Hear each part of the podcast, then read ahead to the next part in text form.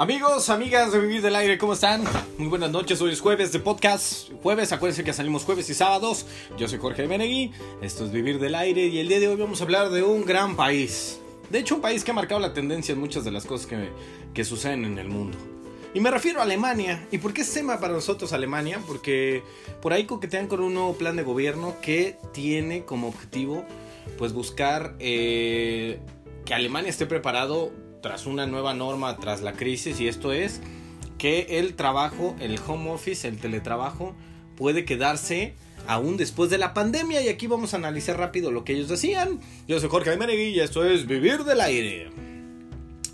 Fíjense, Alemania otra vez dio un paso más en su desescalada y es que el ministro de Trabajo de aquel país, que es Hubertus Heil, pues ha explicado que desde su cartera se ha estado estudiando una legislación que permita a los empleados continuar trabajando desde casa una vez que haya pasado la actual crisis sanitaria y económica provocada por la pandemia del coronavirus COVID-19.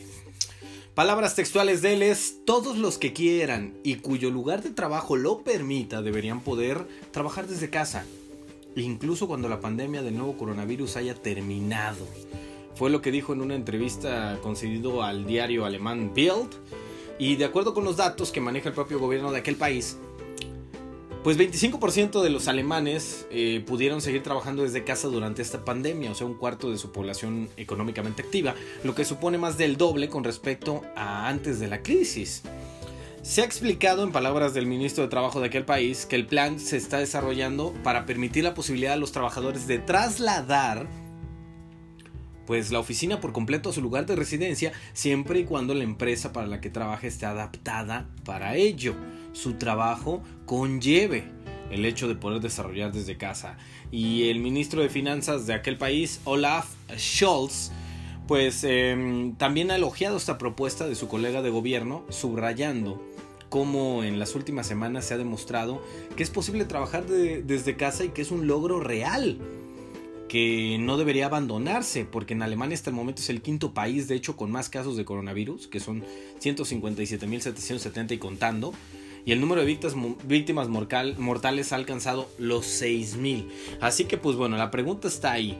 ¿Se podría hacer? ¿Se podría implementar esta nueva ley? En Alemania creo que es posible.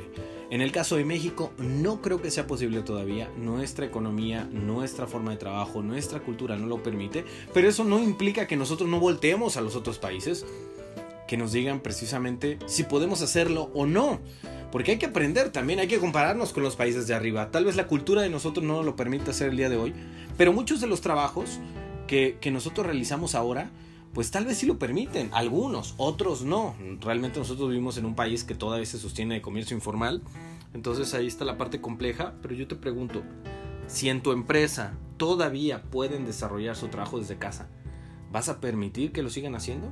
Si la decisión estuviera en tus manos, ¿lo permitirías?